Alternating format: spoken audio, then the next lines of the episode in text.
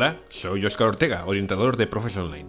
Estás escuchando el podcast Ser Profe Online en dos minutos, en el cual te cuento muchas cosas sobre ser emprendedor profe en aproximadamente 120 segundos.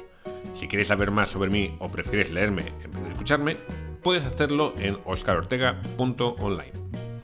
En los dos siguientes minutos te quiero hablar sobre lo que debes escribir en la home de tu página web y lo que no.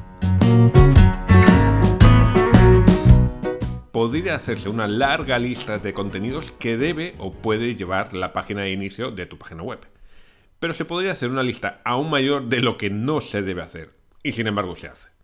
Seguro, por ejemplo, que cuando has estado viendo cómo otros profes presentan sus clases en sus páginas web, bueno, habrás visto la trillada frase doy clases de español o inglés o francés o lo que sea, adaptadas a tus necesidades y con flexibilidad de horarios. ¿Verdad que la has visto?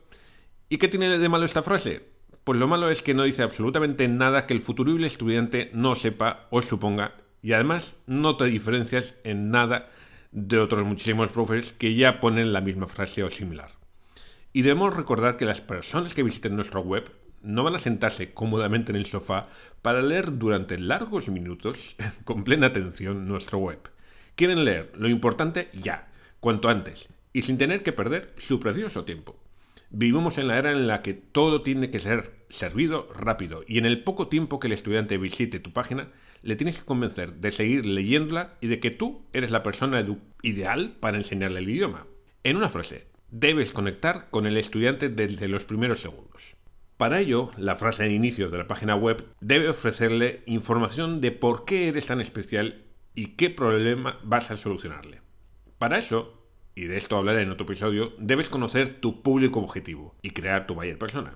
Un ejemplo cualquiera de frase mejor que la comentada al inicio del episodio sería, por ejemplo, múdate a España sin que el idioma sea ningún problema. Y después tal vez en letras menores, español de negocios sin moverte de casa. Esta sería una frase más adecuada si, por ejemplo, nuestro público objetivo fuesen personas que se van a mudar a España por motivos laborales y tienen un horario bastante ocupado.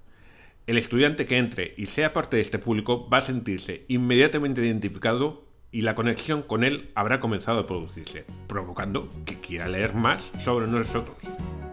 En fin, eso es todo por hoy. Te espero en otros episodios de Ser Profe en dos minutos y no te olvides de seguirme si no lo haces ya. Y cualquier comentario que me quieras hacer llegar lo puedes hacer a través de mi página oscarortega.online.